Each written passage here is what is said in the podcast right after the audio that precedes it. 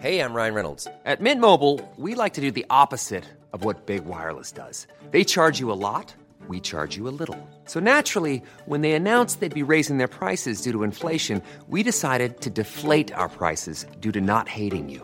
That's right. We're cutting the price of Mint Unlimited from $30 a month to just $15 a month. Give it a try at mintmobile.com slash switch. $45 upfront for three months plus taxes and fees. Promo rate for new customers for limited time. Unlimited more than 40 gigabytes per month. Slows. Full terms at mintmobile.com.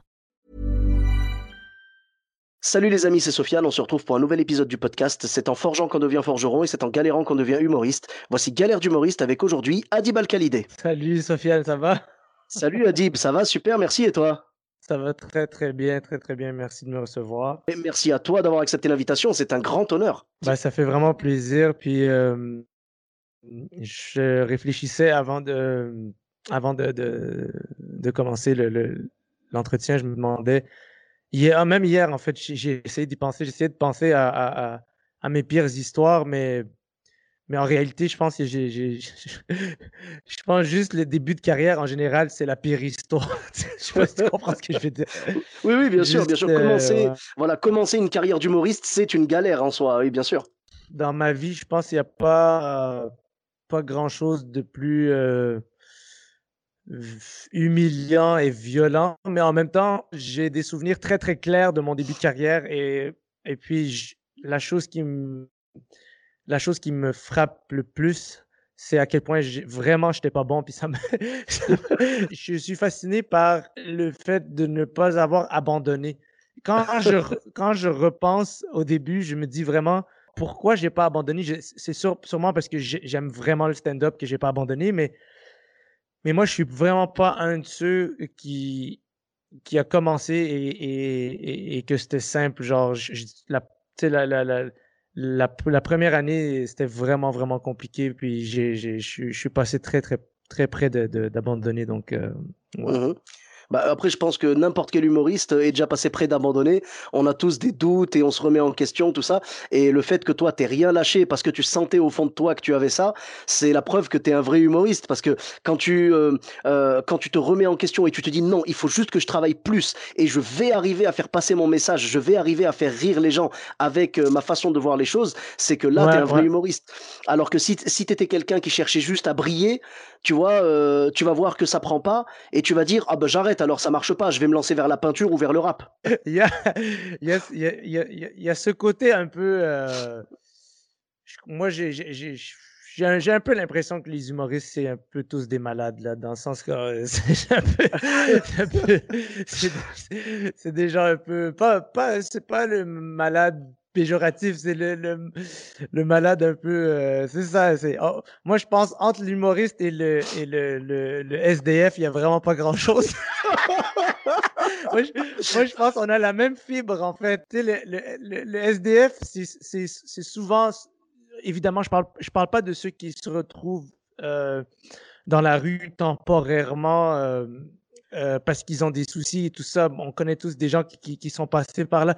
Moi, je, je, je parle soit de ce- celui qui a une situation mentale qui fait qu'il vit dans la qui vit dans la rue ou celui qui a choisi D'accord, ok, je comprends. Euh, faire, je- pense, je ou pas qui préfèrent ou qui sont orientés vers ça. Et je, et je me dis que les humoristes, on a, on a un, ce, ce côté-là où on, on est attiré par, euh, par la détresse juste au, au, au- au banc de la société parce que c'est vraiment humiliant être sur scène, moi, je pense.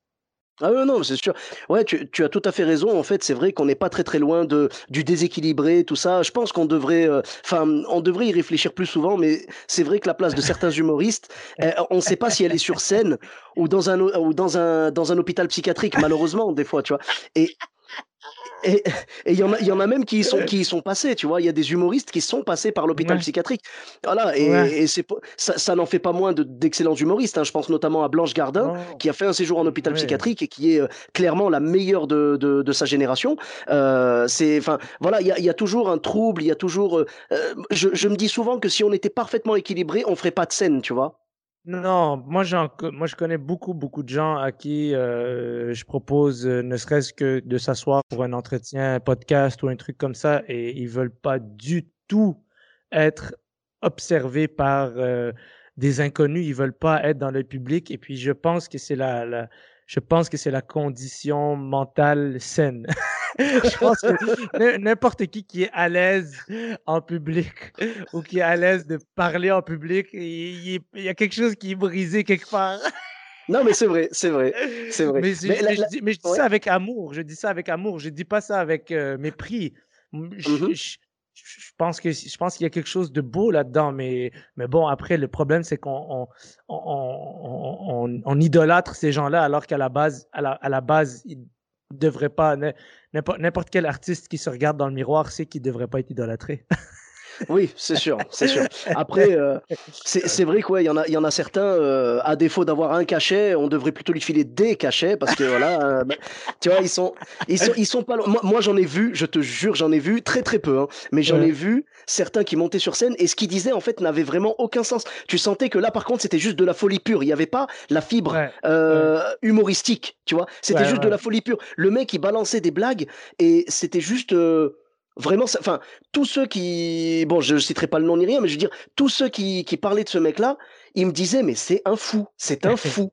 Vraiment, mais c'est au sens premier du terme. Pas genre, ah ouais, lui, c'est un fou, lui. Non, non. Dans le sens, c'est un fou, change de trottoir, tu vois, c'est ah vraiment. c'est ça, mais c'est ça, mais c'est ça. Mais moi, je, je, je pense que c'est un métier où tu, tu le fais parce que tu aimes ça et le reste de la journée, tu pries que l'équilibre s'installe dans ta tête et dans ta vie. c'est vrai, c'est vrai. Moi, je, moi, je, moi, je pense à, moi, je pense la prière pour les humoristes, ça devrait juste être ça. S'il vous plaît, Genre, je, reste, je reste bien accroché, j'ai ma famille, j'ai mes amis, c'est bon, je reste équilibré parce qu'après tout le reste, c'est, c'est un peu, c'est un peu, c'est ça, c'est un peu dangereux, mais en même temps, c'est magnifique parce que, parce que mm-hmm. rire, c'est magnifique et puis faire rire, c'est magnifique. Et je pense qu'il, je pense qu'il faut rester ah. proche de, ce, de, de, de, la beauté de, de, de, mm-hmm que, que cette folie euh, génère. Ah mais c'est magnifique. Et puis au pire des cas, comme je te disais au début, on peut toujours devenir peintre ou rappeur. Tu vois ça, il y a toujours cet échappatoire là. Et ma question, bah, ma question justement, c'est à combien de, de, semaines près on est passé à côté de l'album de MC Adib? MC, non jamais. Moi, je, moi je peux, j'aurais jamais pu être un rappeur, même si j'adore le rap. Uh-huh. euh, je serais pas capable de verbaliser ce que les rappeurs verbalisent je, je peux pas dire genre moi je suis le meilleur. On dirait que on dirait que si t'as pas ça dans le rap, tu peux pas faire du rap. Si, ouais, je comprends.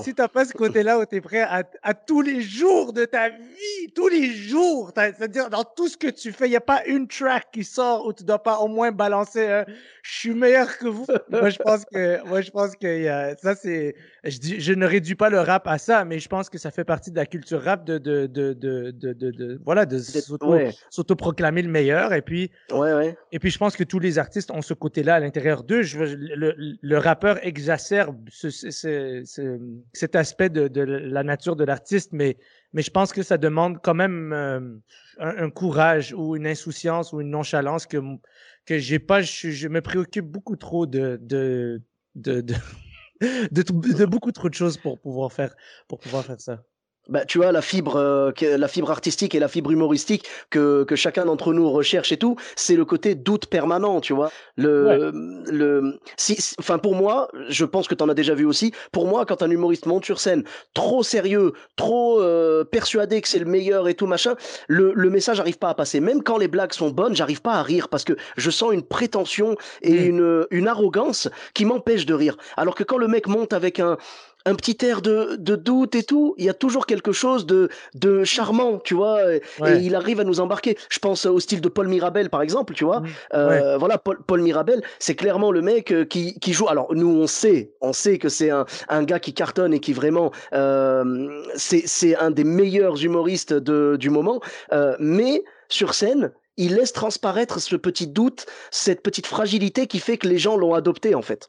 Ouais, mais chaque humoriste a sa propre essence. Il y a quelque chose dans son identité qui, qui, qui est propre à lui, bien qu'on puisse la retrouver euh, à, quelques différences près chez, chez d'autres. Euh, je pense qu'il y a une essence, une fibre de base, une espèce de, de euh, je sais pas comment dire. Euh, tu sais, il y, y, y, en a qui, qui de nature vont, vont avoir un comique qui puise dans, dans la victime, euh, Mhm. d'autres d'autres euh, dans le tyran, d'autres euh, c'est comme comme Paul que tu viens de nommer, je pense qu'il y a il y a justement un comique dans la candeur et l'espèce de un comique dans le le le, le- tu, tu, tu, tu sens que le gars il est un peu perdu puis il y a, y a toutes il y a toutes il y a toutes ces essences c'est comme c'est une essence brute en fait à chaque chaque euh, chaque humoriste et je pense que ce que tu m'as décrit il y a quelques secondes que tu dis que t'aimes pas, c'est quand il y a un décalage entre l'essence véritable de quelqu'un et ce qu'il essaie de projeter.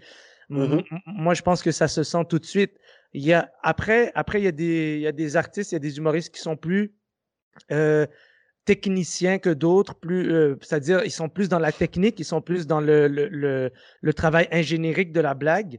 Et puis je pense que c'est tout aussi valable euh, euh, si, euh, si, si c'est dans l'essence de, de, de, de la nature de la personne, si c'est si c'est dans son caractère euh, euh, qui est propre qui est propre à la personne. Mais, mais sinon, je pense qu'on on, on a une réticence avec les humoristes quand on, on sent que ce qu'ils projettent, c'est pas nécessairement eux. Parce que, tu sais, il y a quelque chose de, il y a quelque chose de vulnérable dans le fait de prendre ce que tu as de plus, euh, de plus vrai à l'intérieur de toi et puis de créer ton comique autour de ça. Moi, je pense que ça peut être très, très intimidant au début.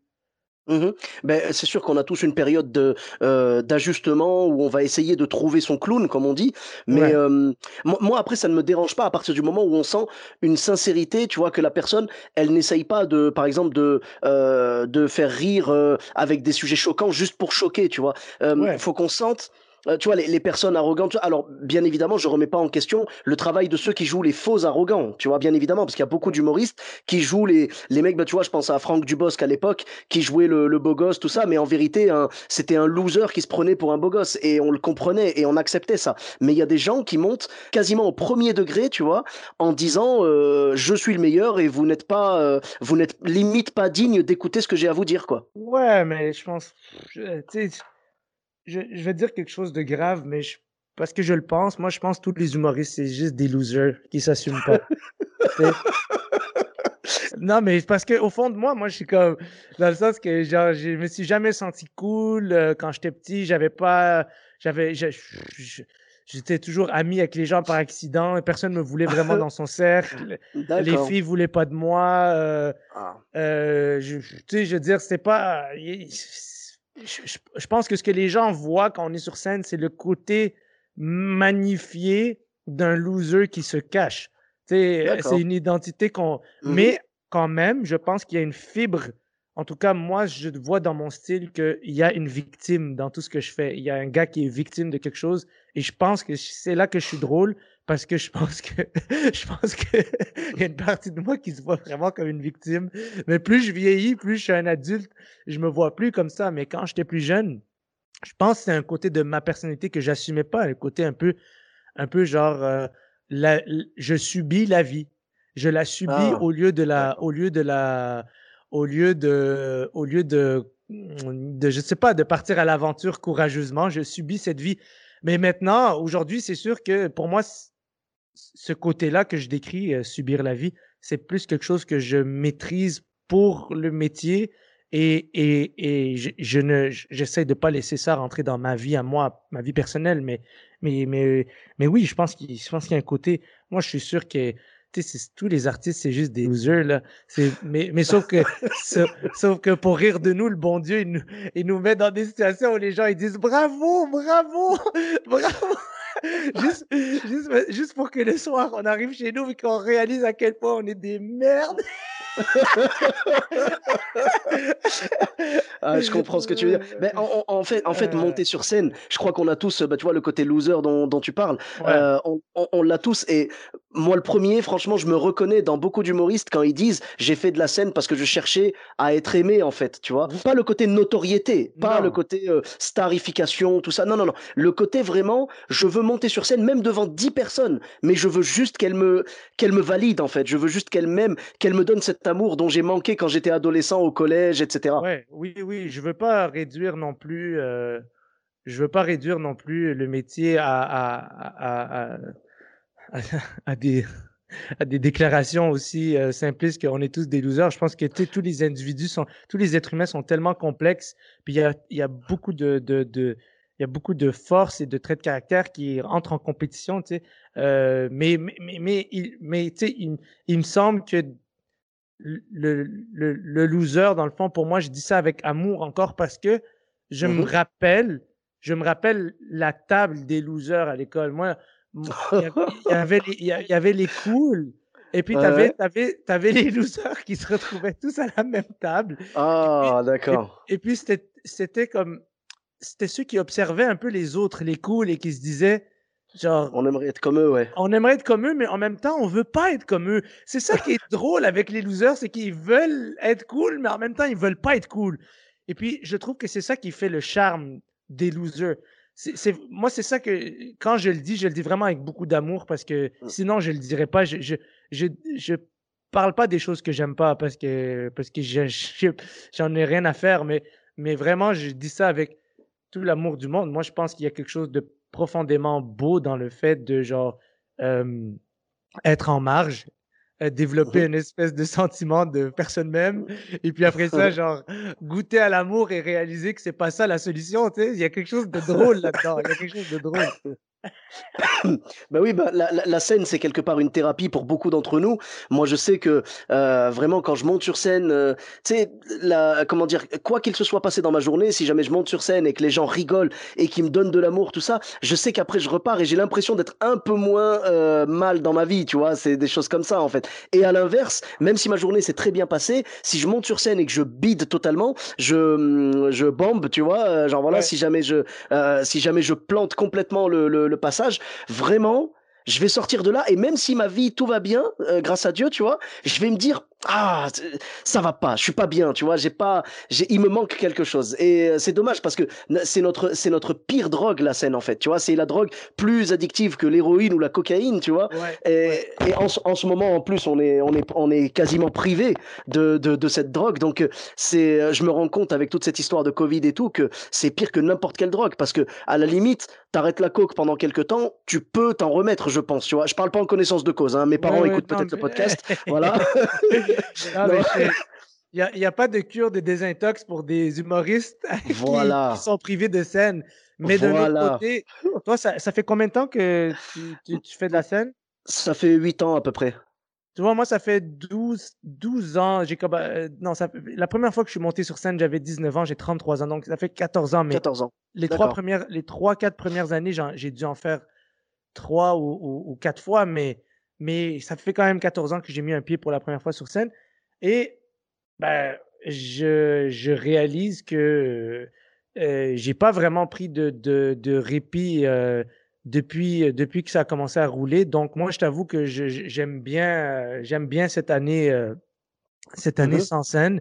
Mais, euh, mais c'est effectivement, c'est, oui, c'est une drogue. Je veux dire, quand, quand 150 personnes te, je dis 150 parce qu'on jouait dans des 150 euh, avant mmh le, truc, mais ça peut, ça peut, ça peut monter à, 3 4 000. Puis quand, quand, des milliers de gens te disent Waouh, bravo, c'est extraordinaire et tout ça, je sais pas si c'est juste le rire en fait qui, euh, qui devient une drogue ou si c'est pas la validation et le, l'admiration euh, qui rentre en ligne de compte.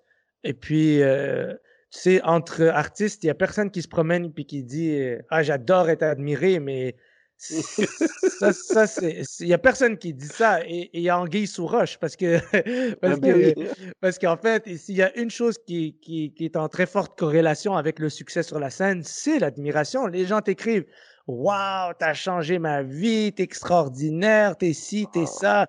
Et puis, et puis, et puis, c'est le Seigneur des Anneaux, là, tout le monde veut la bague, puis ils deviennent fous pour ça, puis, puis, la, clé de la bague, c'est qu'il faut la... Moi, j'ai pas vu tout le Seigneur des Anneaux, mais j'ai vu une scène où il jette dans la lave à la fin, ou quelque chose comme ça, il uh-huh. jette la bague, il jette la bague, puis je pense que c'est ça, l'admiration, il faut l'acheter, il faut l'acheter aux poubelles, et puis c'est ça le défi, parce qu'après ça, après ça, je pense que si on est capable de faire ça, peut-être que s'ouvre à nous la, la possibilité de vraiment juste aimer le métier de parler avec... Euh, avec nos concitoyens et de les faire rire. Et puis, ça donne un vrai sens au travail parce que moi, je pense que l'artiste, il appartient au peuple Et, et quand je dis il appartient au peuple, ça ne veut pas dire qu'il doit le conforter dans ce qu'il a envie d'entendre, ça veut dire qu'il doit lui dire la vérité par rapport à, ce qu'il a ressenti. Et puis ça finit là. Ça, pour moi, c'est ça l'espèce le, d'accord qu'il y a entre le public et l'artiste quand c'est sain. Quand c'est malsain, je pense que d'un côté comme de l'autre, on a des attentes. L'artiste attend à être admiré et le mm-hmm. public attend à être diverti tel qu'il le souhaite. Mais moi, je pense pas que c'est une bonne nouvelle quand un artiste fait ce que les gens veulent. Je, je mm-hmm. pense que c'est une mauvaise nouvelle. Je pense que chaque artiste devrait juste dire sa vérité et puis ça mm. finit là. C'est, il y a, c'est comme. c'est mmh Mais en même temps, ça va, je vais peut-être changer d'avis là-dessus, je sais pas. Moi, en tout cas, je suis d'accord avec toi. Je sais que la sincérité, c'est une des choses qui me plaît le plus dans l'humour.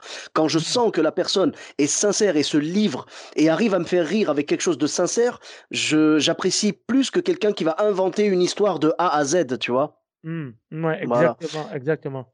Et toi, donc, dans, dans, tes débuts, euh, quand, quand tu as commencé, tu as cherché déjà cette sincérité ou tu as juste cherché. Euh, non? Non, pas du tout. Moi, je pense que quand on commence, on, on, se l'avoue pas, mais on essaie juste de copier un peu tout ce qu'on aime. On essaie de copier les gens qu'on aime, puis mmh on, se joue à des jeux un peu euh, particuliers avec soi-même, là, des jeux, des jeux un peu bizarres où, où ah j'ai vu telle chose, mais je vais pas l'admettre que c'est un peu ça que j'essaye de refaire. Et puis euh, il y a une espèce de, de, de, d'aveuglement volontaire au départ qui est normal.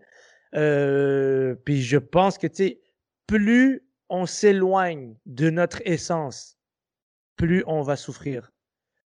Euh, mmh ça s'applique à la vie en général, mais ça s'applique sur scène aussi. C'est-à-dire, je ne peux pas bider si je suis moi-même. Parce que je suis moi-même. Il n'y a pas de. Il n'y a pas de. Il n'y a, pas d'artifice, Il n'y a, pas de conséquence à être soi-même. C'est-à-dire, mmh OK, les gens, les gens ont pari. Fine. C'est comme. Euh, c'est comme un mauvais, une mauvaise journée au boulot, mais, mais ça dit rien sur moi, qui je suis comme personne. Moi, j'ai mm-hmm. été qui je suis, je sais que j'aime ce que je fais et tout. Mais je pense que quand tu commences, tu essaies d'être quelque chose que tu n'es pas nécessairement. Ou j'ai déjà vu des gens que dès le début, ils sont exactement qui ils sont et puis, et puis euh, ils vont galérer juste parce que, parce que ben, ça prend un peu de temps avant de maîtriser son style. Mais, mais, mm-hmm. mais, mais je pense que moi, j'ai souffert au début parce que j'essayais d'être quelqu'un d'autre que je n'étais pas. Mmh et, et, et puis, et puis c'est ça. ça m'a pris, ça m'a pris du temps. Et, chaque fois que j'ai pris de l'expérience, tu sais, il y a des journées où je quitte. J'ai deux, trois jours marquants dans ma vie où j'ai quitté la scène et je sentais que je venais de m'améliorer. Ah, ah ouais, ça m'est arrivé deux, trois fois, genre, sur, sur, sur 14 ans de scène, deux, trois fois, j'ai quitté la scène et j'ai fait oh, je pense que là, je viens de m'améliorer parce que, un peu comme dans un jeu vidéo, quand tu, tu, tu, tu bats un, un monstre ou un, un, un, je sais pas comment vous appelez ça, vous, mais les, comme un, boss. Ouais, un boss. Mhm. Ouais, tu, tu bats un boss dans un jeu, puis là, tu, ça fait 40 fois que tu essaies de battre le boss, puis tu n'as pas été capable. Mais là, tu l'as battu et tu, et tu le sais que, genre, c'est fini. Maintenant, tu sais comment battre ce boss-là. Il va peut-être mhm. réapparaître, mais tu sais comment celui, celui-là, ce tableau-là, tu sais comment le battre. Et, et je pense que à, chaque fois que j'ai battu un de mes propres démons, mmh j'ai été. En fait, c'est ça, tu les apprivoises et puis moi, je pense qu'il y a quelque chose, il y a quelque chose de. de tu sais, le, le, le, le, phénix dans Harry Potter là, qui renaît de ses cendres, là, qui vient sauver. Euh, je sais pas si tu as vu les Harry Potter, mais oui, oui. moi, je, je, suis obsédé par, euh, par les Harry Potter. et, mais tu sais, c'est un archétype, c'est un symbole qu'on qui, qu'on retrouve à travers toute l'histoire de, de, la littérature et puis de l'art oratoire, le, le, phénix qui renaît de ses cendres. Et je, pense que c'est un peu la clé pour les artistes ou même principalement les humoristes. On, on monte sur scène puis on, on, on se on, on ne fait que qu'être consumé par ce qu'on fait.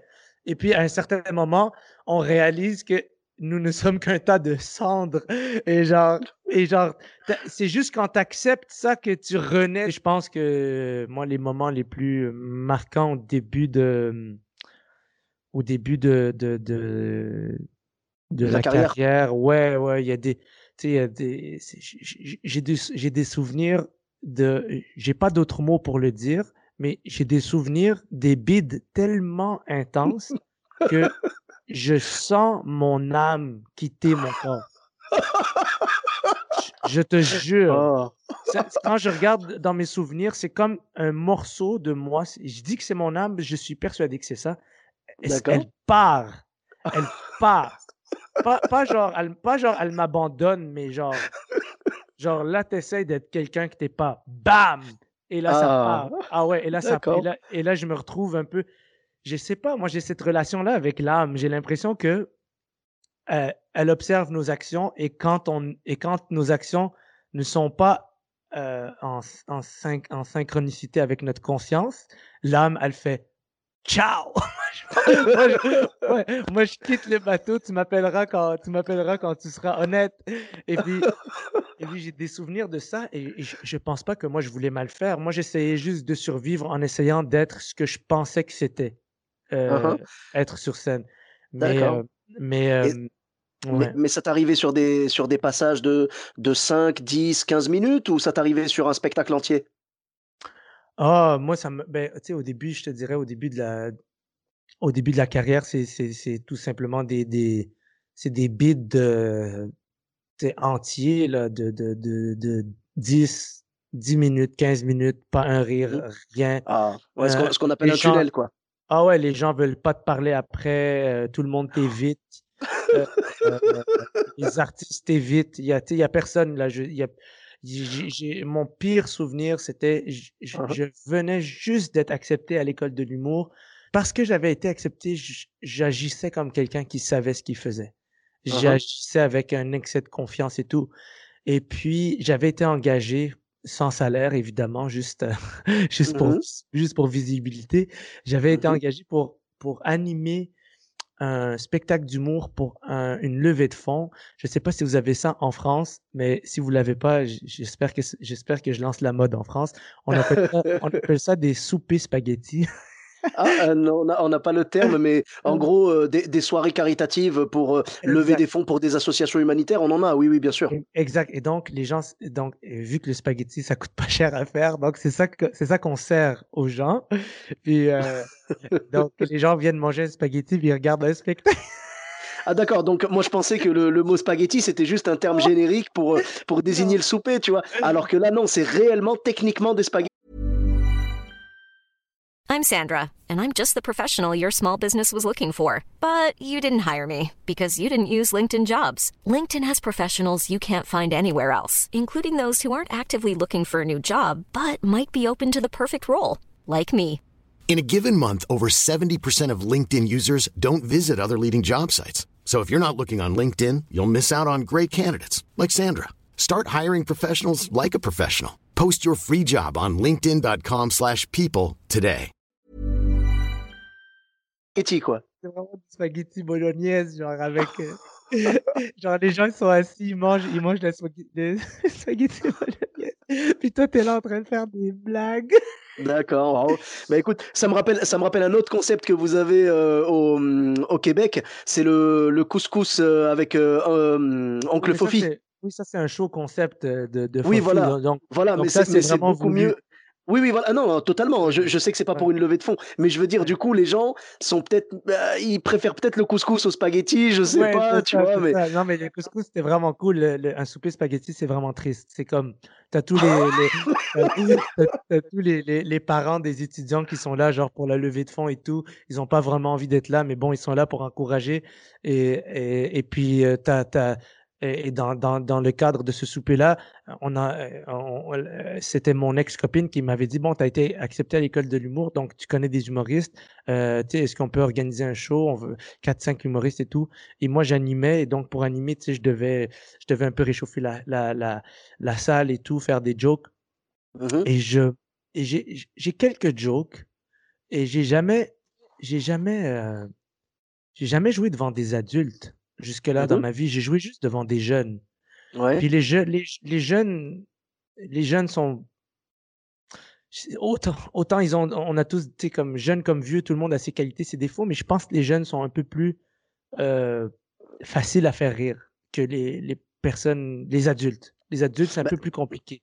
C'est peut-être parce que tu avais vu que tu as commencé quand même assez tôt, euh, tu avais peut-être aussi moins de différence d'âge avec eux, donc euh, ce que tu disais leur parlait plus. Exactement, exactement. Et moi, j'avais joué que devant des jeunes, et là, j'avais que des têtes blanches dans la salle. C'était Et là, je commence à faire mes jokes et il n'y a rien, rien, rien qui marche. Et je ah. vois mon âme s'en aller. Et là, et je vois ma, mon ex-copine et ses parents me regardent comme. Et là, je me dis, mais ça, c'est comment je rencontre mes beaux-parents, genre? Genre, la honte là, tellement profonde, comme une, une, une, humiliation que je peux pas décrire. Et là. D'accord. Bah, du, du coup, je... comprends pourquoi tu utilises l'expression ex-copine, hein, je comprends. Ah ouais, c'est ça, exactement. exactement. Et là, et là je, je fais mes jokes, il n'y a rien qui rentre. Rien. Ah. Je, dois, je dois présenter le gars, le premier, le, le premier, je le vois du coin de l'œil. Il est en colère. Il est en colère parce qu'il dit ce gars-là a été accepté à l'école de l'humour. Genre, c'est lui qui me présente, c'est moi qui ouvre le show avec cette merde qui vient de, de refroidir la salle. Et là, et là, moi, moi j'avais préparé un petit, des petites jokes sur lui. C'est un gars qui faisait c'est un gars qui faisait des, beaucoup d'humour, d'observation, mais j'avais plus aucune confiance pour faire mes jokes. Et je te jure, j'ai dit, comme ça, sur ce ton, j'ai dit, le prochain, euh, le premier euh, invité ce soir. Très solennel, quoi. Très solennel. J'ai dit le prochain invité, le premier invité de la soirée, euh, il, il, fait beaucoup d'humour, d'observation. ouais, donc c'était, c'était très, très, très, très plat comme, comme description, quoi. Attends, là, j'ai dit, il peut regarder quelque chose pendant 7-8 heures. et là, j'ai nommé son nom. Oh. J'ai déposé le micro par terre parce que je oh! trouvais parce que je trouvais pas le stand. je trouvais pas le, trouvais pas le trépied, alors j'ai déposé le micro par terre oh et, je, et, je, suis sorti dehors. Genre, j'ai ah. pas marché vers la coulisse, j'ai marché vers dehors parce que parce que genre j'avais j'entendais le gars, il était en il m'a il m'a ramassé quand il est monté sur scène. Puis un peu roasté euh, quand, ah il a pris le micro. Il m'a bien roasté. Puis après ça, après ça, je l'ai entendu vraiment, je l'ai entendu dire euh, comme ce gars-là est tellement pourri. Puis lui, il avait été, lui, il avait été refusé à l'école de l'humour. Oh ça, le faisait vraiment chier. Ce gars-là a été pris au lieu de moi. Puis en tout cas, genre, euh, c'était, c'était hum, c'était quelque chose de. La pire. Ça, je, je pense pas avoir vécu un pire bid que celui-là, mais en même temps, j'en ai vécu d'autres des j'ai vécu d'autres trucs comme ça. J'ai, j'ai, mmh là, là, malheureusement, tout était fait pour que, pour que tu passes une soirée euh, très très longue, on va dire, parce que non seulement euh, tes blagues ne marchent pas et il faut que tu annonces le prochain humoriste, et on sait bien que le rôle de, du présentateur, euh, le MC, c'est vraiment lui qui doit mettre les gens dans l'ambiance et faire en sorte que le premier humoriste arrive et que le public soit chaud. Alors que là, tu les avais malheureusement contre ta volonté, tu les avais refroidis. Déjà premièrement, deuxièmement, tu présentes le gars, t'arrives même pas à retrouver le pied de micro, ce que je peux tout à fait comprendre, hein, ça arrive. Euh, et, tu poses le micro par terre. Donc l'autre a dû dire, mais il le fait exprès ou quoi? Et troisièmement, il, se dit, moi j'ai été refusé et lui on l'a accepté. Donc vraiment là, tout était réuni pour une soirée très très euh, creepy, tu vois, très bizarre quoi. Ah ouais, en plus, c'est ça. Je, euh, ouais, non, c'était, c'était. J'étais avec d'autres gars qui avaient été refusés. et moi, j'avais été pris. Et puis là, là, s'en est suivi une espèce de, euh, ah, il a été il a été pris parce que parce qu'il est euh, parce qu'il est arabe ils veulent ils veulent faire de la place à la diversité. C'est pour ça qu'il a été oh. pris il est pas bon et tout ça. Oh ouais. Là j'ai eu une espèce de réputation comme ça pendant un, certain un certain temps en début de carrière. Ça m'a pris trois trois ans avant d'avoir une micro idée de ce que je voulais faire. Je te dirais mmh qu'avant ça avant ça c'était juste euh, des, des, des, des pâle, pâle copie de, de ce que je, je, je, pensais que je pouvais être euh, en voyant quelqu'un d'autre. Et puis, euh, ouais, voilà, c'est pas. Mmh c'est, ça m'a pris 3-4 ans là, avant de, de, de, de, me réveiller un, matin ou de, de, de me pointer sur scène et d'avoir une idée de qui je suis vraiment sur une scène. Mhm. Non, mais de toute façon, c'est normal. Au début, on cherche un peu, on tâtonne, et la plupart du temps, on l'a tous fait. Moi, le premier, euh, on s'inspire. On... C'est une espèce d'amalgame de euh, des, des, personnes qui nous inspirent, et on essaye de retranscrire ça avec nos mots, tu vois. Mais on va prendre leur style, on va prendre leur construction de blagues, tout ça, et après, petit à petit, on va s'en détacher et on va aller vers son propre clown. Ça met du temps. Euh, pour certains, c'est très rapide. Pour certains, c'est beaucoup plus long. Euh, euh, voilà. Pour pour d'autres, carrément, ils le trouveront jamais. Euh, et encore pour d'autres, euh, il l'avait dès le départ, comme tu l'as dit tout à l'heure. Donc euh, c'est compliqué, mais je veux dire, je pense pas qu'il y ait à se, à se poser la question si c'est la bonne chose à faire ou pas. C'est que naturellement, de toute façon, quand tu vas monter sur scène en ayant consommé du stand-up avant, tu ne pourras pas faire autrement que de t'imprégner de ce que tu avais déjà vu. C'est normal, c'est un réflexe humain, tu vois. Non, moi je pense, oui, tu as raison. nous, nous, moi je pense que chaque artiste, et puis après, ça peut peut-être peut-être qu'on pourrait étendre la réflexion sur sur, euh, sur, sur, sur, la vie normale aussi, sur juste euh, la, la, la, construction d'un individu, mais je pense que chaque artiste est la somme de tout ce qu'il aime plus lui. Ah, c'est vrai. je le vois un peu comme ça, c'est-à-dire tout ce que tu as aimé dans ta vie, ça, ça a résonné en toi parce que ça existait aussi, la possibilité existait en toi, mais la clé pour pas être seulement les autres, c'est de trouver le plus un qui est toi. Et là, ça devient unique. Là, la sauce, ça devient vraiment unique. Parce que, tu sais, tout le monde, tu sais, des, des, des, des, des sauces bolognaises. tout le monde est capable d'en faire. Mais après, après, après c'est comme tu goûtes la tienne et tu fais, mais moi la mienne, je mets un peu plus de ça, puis je mets un peu plus de ça. Et c'est ça qui fait que les humoristes, on est juste des sauces bolognaises. je crois que c'est la plus belle définition. les humoristes, on est juste des sauces bolognaises. Et étant donné mon amour pour la nourriture, euh, ton image me parle parfaitement, tu vois.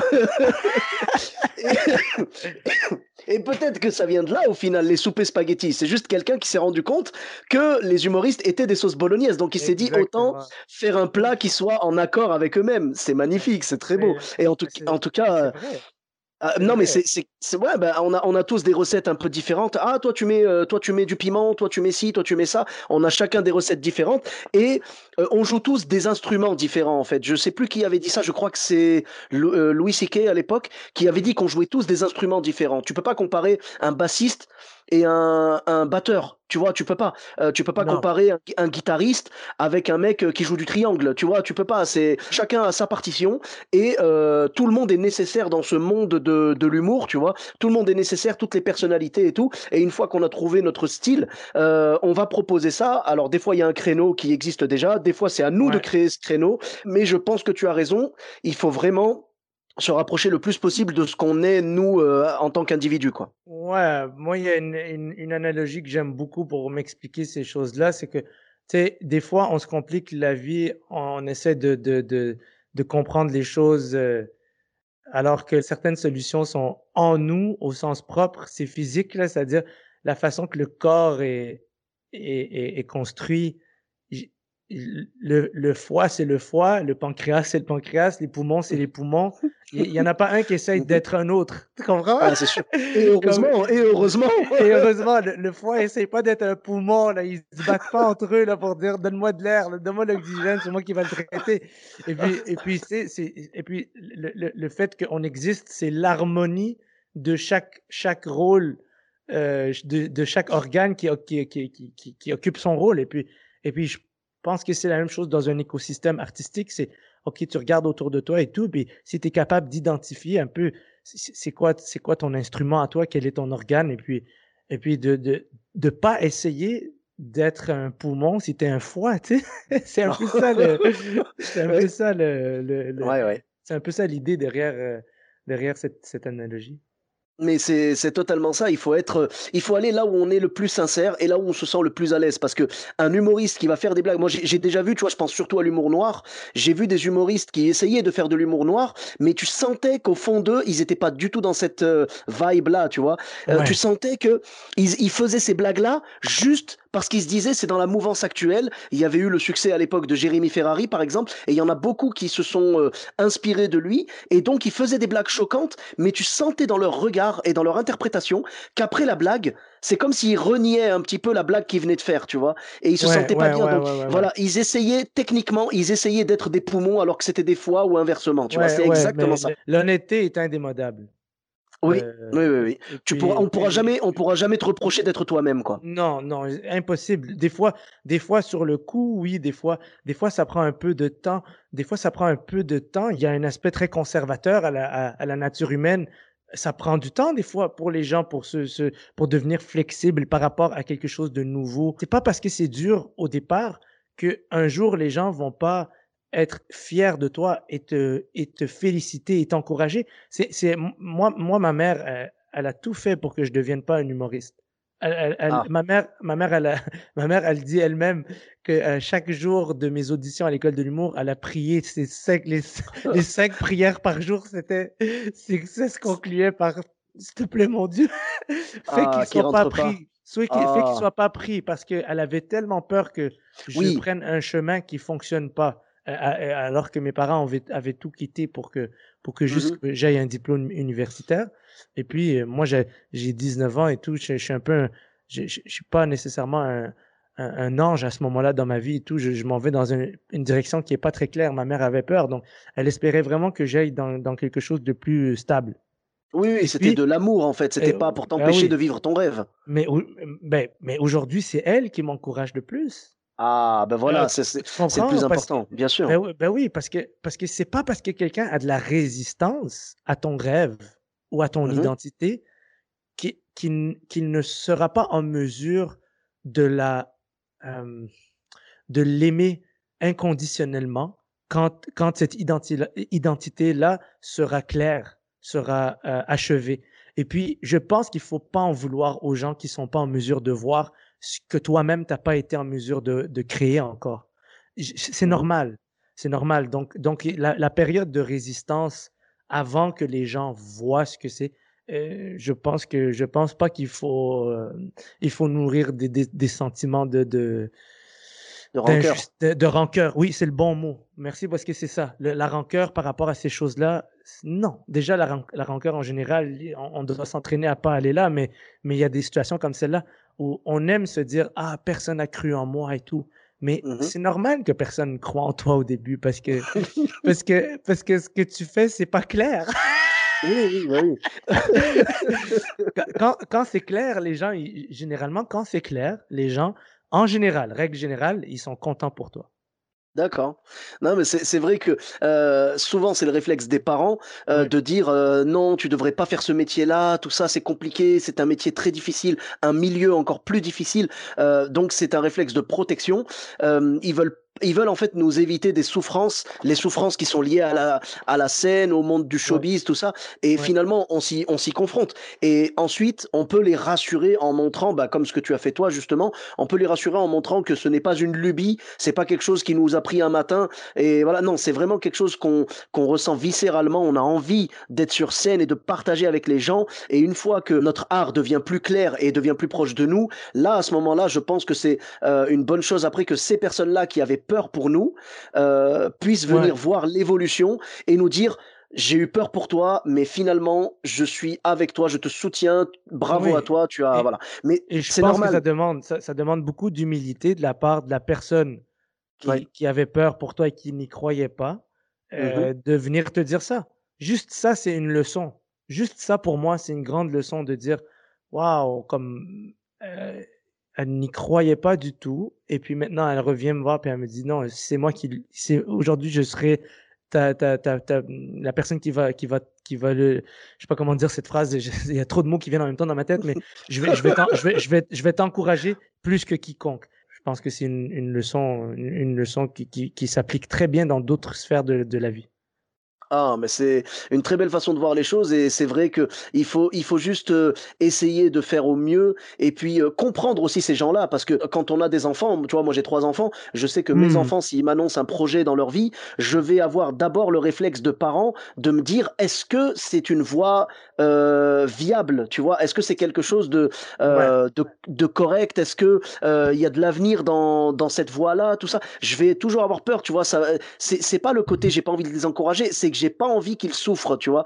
Euh, c'est de la protection en fait, mais après évidemment, si euh, ils mettent tout euh, tout ce qui est en leur pouvoir pour pouvoir vraiment réaliser leurs rêves et que ce soit une voie qui finalement réussisse pour eux, je serai le premier content et bien évidemment au cours du chemin, s'ils ont besoin de mon soutien, je leur apporterai. Le but, c'est vraiment de leur faciliter la tâche pour que ils aient le plus de chances possible de réaliser ce rêve que moi-même j'essaye de réaliser en ce moment. Tu vois, dire le rêve de l'humour. Je, je suis bien placé du coup pour les comprendre si eux ils ont des rêves, tout ça. Mais je ferai tout ce qui est en mon pouvoir pour leur faciliter et essayer de leur donner une lucidité sur la réalité. Parce que malheureusement, euh, des fois les gens voient un rêve, mais ils ne voient pas toutes les embûches qu'il y a autour. Tu vois. Exactement, exactement. Puis euh, je pense que moi, je, moi, je pense que la meilleure façon d'honorer quelqu'un que t'aimes comme tes parents, c'est d'aller au bout de, au bout de toi, contre vents et marées, et d'accepter que c'est une forme d'amour aussi, des fois, d'être subversif et dire, OK, tu vois pas ce que je vois, mais je vais y aller, et puis, et puis, euh, et puis, Inch'Allah, on verra, on verra ce qui va, on verra ce qui va se passer, mais ma conscience, ma conscience me dit, euh, me dit que c'est la chose à faire, et puis, et puis, donc, euh, voilà. Il y a que nous qui avons accès au, à- au, haut-parleur qui est à l'intérieur de, nous, de notre tête. et de, les haut-parleurs qu'il y a notre cœur. Ben oui, et on sait pas, parfois on sait, il y, a- il y a quelque chose de viscéral en nous qui nous dit T'inquiète pas, t'es sur le bon chemin, continue à travailler, tu vas y arriver. Et c'est, je pense, la voie que tu as suivie toi et qui a porté ses fruits au final. Euh, et malheureusement, des fois, on ne sait pas comment traduire ce besoin viscéral d'être sur scène ou de réaliser un rêve quelconque. On ne sait pas comment le, on n'a pas les mots pour l'expliquer aux gens autour, mais on, on a juste envie de leur dire Fais-moi confiance, je vais faire tout ce qui est en mon pouvoir pour y arriver. Je te promets de ne pas te faire honte et de ne pas me mettre dans les, dans les problèmes, quoi. Ouais, ouais, exactement, exactement. Je suis, je suis totalement Bon. d'accord. Ok, ben merci beaucoup. Et euh, donc tu avais, euh, je crois, une autre anecdote euh, concernant donc tes, ton début de, de carrière? Ben, pas début de carrière nécessairement, mais je sais pas si c'est le début. Ça fait à peu près 5-6 ans, donc c'est milieu de carrière. D'accord. J'étais. Ça, je pense, c'était le pire show de ma vie. Mais tu vas peut-être les gens ils vont peut-être même pas rire, mais moi ça me fait rire. Donc c'est ça qui c'est ça qui compte. Ok, je dis aux gens, moi ça me fait rire, donc faut pas. C'est le plus Euh, important. j- j- J'étais en spectacle à, à Québec, au grand, au grand rire de Québec, qui s'appelle le, le Gala Comédia. Ah, ah. Et Oui. euh, j'étais sur, sur le gala d'un gars qui, qui était réputé pour faire beaucoup de jokes racistes, ok? Ah. Euh, ouais, ça commence comme ça, là. Genre, le gars, son public, c'était vraiment genre des gens qui, qui, qui, je sais pas si on pourrait dire euh, qui aiment pas les étrangers, mais qui, euh, qui préfèrent les gens qui leur ressemblent, disons, ok? Et là, moi, déjà, le fait que je sois sur ce show, je suis comme, yo, c'est pas bon, man, c'est pas une bonne, c'est pas mon public, là, oublie ça, là, c'est pas mon public. Euh, Mais- ju- Juste une question. euh, quand quand il a annoncé ton nom sur scène, combien il y a eu d'AVC dans le public? Attends, tu vas voir, c'est pire que ça. Là, là, j'a- là, j'apprends que j'ouvre le show. Donc, tout le monde sait qu'ouvrir un show, c'est vraiment compliqué. Mais bon, moi, je l'ai déjà fait. Et puis, euh, j'aimais beaucoup le numéro que je présentais. Que je présentais. Il, il- il- cartonnait un peu partout à Montréal où j'a- où j'avais joué. Mais là, j'étais à Québec. C'est une autre ville. Donc, j'étais comme, OK, je sais pas si ça va marcher, mais on verra. Et, euh, et là, lui, il fait son numéro d'intro. Le- Mhm. L'animateur. C'est un gros gala. Il y a 2000 personnes dans la salle. Il fait son numéro d'intro. Et son numéro d'intro, c'est, c'est, c'est, je dirais, c'est 10 minutes de mise en scène sur Daesh, les terroristes.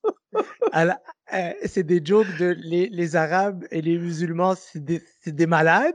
Et Oh. puis, après, à la fin, il y a un Jeep, il y a un Jeep qui rentre sur scène. C'est un Jeep de Daesh. Ah, oh là. Il y a un gars qui, qui, qui, qui, à l'époque, faisait partie des médias québécois, qui était vraiment réputé pour faire des vidéos genre contre les terroristes et tout ça. Et là, ils finissent leur Oh. vidéo et là, il y a une standing ovation. Là, tous les gens sont comme. Oh, Et oh là, là il là dit- là. le premier humoriste, Adib et là, je te jure, euh, moi, je regardais ça. et j'ai dit, je sais pas qu'est-ce que j'ai fait pour mériter ça, mais je vais investiguer après le spectacle parce que je refais plus jamais ce que j'ai fait pour mériter ça. Genre, et là, je monte sur scène et rien, rien. Mais quand je dis rien, c'est aucun rire pendant 7 minutes. Zéro oh, rire, 7 minutes. Et, oh et c'est 2000 personnes dans la salle.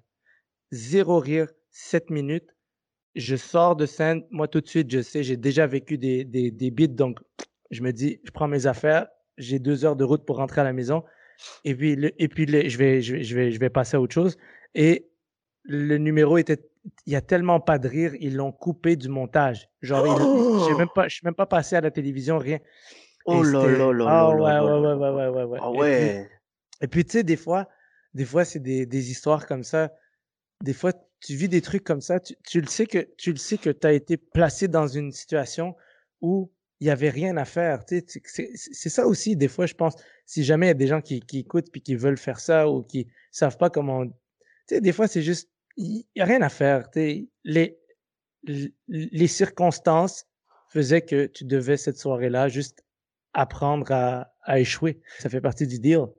D'accord, mais, mais c'est quand même bizarre. Je veux dire, l'humoriste en question, il savait quand même euh, que, que ça allait être compliqué pour toi, surtout après avoir passé ce, cette vidéo sur Daesh et avoir craché sur les Arabes et les musulmans juste avant. Enfin, je veux dire, c'était, c'était un, piège en fait je pense que les gens, ils font. Euh, si tu leur dis pas que euh, que ce qu'ils font c'est euh, c'est déplaisant ou c'est grave, je pense que les gens vont très facilement juste faire de l'aveuglement volontaire. Ils vont fermer les yeux sur les situations et ils vont faire comme si de rien n'était. Je, je, je, pense qu'on confond beaucoup trop souvent la malveillance avec, moi le premier, hein, la mmh malveillance avec juste l'aveuglement volontaire et la paresse. C'est un mélange souvent de ces deux trucs-là qui fait que les gens font ce qu'ils font. Et, mmh il y a peut-être une partie d'eux qui se dit Ah, peut-être que ça va pas l'aider, mais ils font Mais non, mais non, mais non, mais non, ça va pas, ça va pas lui nuire. Et puis, oh. et puis, je pense que le jour où tu dis non, non, ça me nuit, tu sais, ça me, ça me nuit que vous me mettiez dans une situation où je passe après 10 minutes de blagues de terroristes quand, quand, genre, quand je m'appelle Al-Khalidé et, que genre et que genre je suis irakien et que, et que, genre la seule fois où tu as entendu les mots Irak dans les 20 dernières années c'est pour la guerre du, les 30 dernières années c'est pour la guerre du Golfe la guerre de 2003 puis la, montée de, du terrorisme c'est comme c'est sûr oh. que tu désavantages quelqu'un mais d'un autre côté c'est je pense aussi c'est dans ces dans ces situations qu'on peut construire son son son caractère et puis se dire ouais moi ça dit rien sur moi cette soirée là je, pense pas que j'aurais pu faire mieux. Au mmh contraire, je pense que j'ai fait. Je, moi, je pense que j'ai bien, j'ai été au maximum de mes capacités en traversant tout le, juste en montant sur scène, en voyant la situation, en me disant, c'est sûr que ça va pas marcher. D'accord. Et, en y allant et en donnant quand même le meilleur de moi-même et en sortant de scène. Et puis, j'ai jamais, j'ai jamais appelé personne, j'ai jamais dit, pourquoi vous m'avez mis dans tête, tête, J'ai jamais mmh parlé à personne, j'ai juste, je me suis dit, OK, c'est bon. Genre, la prochaine fois, moi, quand je vois ça, là, je vois, je vois un truc comme ça. Si dans mmh ma tête, je me dis ça marchera pas, et puis ça m'est jamais arrivé, hein, j'ai jamais fait ça. Mais si jamais on me remet dans une situation comme ça, je vais soit prendre le défi, ou si j'ai pas la force ce jour-là, me dire je m'en vais, j'ai pas le temps pour ça. tu sais, des fois, des fois, tu rencontres des gens, puis ils sont comme ça. Ils, c'est pas pour dire que ce qu'ils font de mal, c'est pas grave. C'est pour dire ils savent même pas qu'ils font quelque chose de mal. Oui, oui. Et bah, c'est un peu ce que tu disais tout à l'heure, oui, l'aveuglement, quoi. Oui, c'est ça. Il sait même pas, lui. Le gars, il est comme ça. Puis qu'est-ce que je fasse? Je veux dire, je, les gens l'aiment, le public l'aime. Là. Et, je sais pas, je vais pas changer. Je... Mais en même temps, je comprends, c'est ça. C'est voilà. c'est Pas... Mais écoute, en tout cas, merci beaucoup pour, euh, pour ces belles anecdotes et ces belles réflexions. Euh, où est-ce qu'on peut te retrouver sur les réseaux sociaux? Ah, Si les gens veulent me trouver, ils vont me trouver. si quelqu'un veut, si tu veux, tu peux. Vous tapez humoriste qui monte sur scène juste après 10 minutes sur Daesh et vous Ouais, trouvez. euh. Et vous trouverez pas la vidéo parce qu'elle a été effacée. C'est tellement dommage, c'est tellement dommage. Enfin bon, mais euh, bon, les gens te trouveront donc euh, sur Facebook, Twitter, YouTube, Instagram? Ouais, exactement. Dans tous Parfait. les. Donc voilà. Adib Al-Khalidé. Tu as un site officiel peut-être? Euh, ouais, avec c'est mon nom, adibalkalidé.com. D'accord, et ben je mettrai tout ça, donc je mettrai le site officiel, euh, Facebook, Twitter, YouTube, Instagram. Ok. Eh merci beaucoup Adib, c'était un vrai plaisir. Euh, merci pour toutes ces, ces belles histoires. Et euh, pour ma part, vous me retrouvez sur tous les réseaux sociaux, Sofiane Etaï, E de TAI, sur Facebook, Twitter, YouTube, Instagram et TikTok. N'hésitez pas à laisser 5 étoiles et un commentaire sur Apple Podcast et sur Podcast Addict. Je vous dis à très bientôt pour un nouvel épisode. Bis à tous, même à toi là-bas.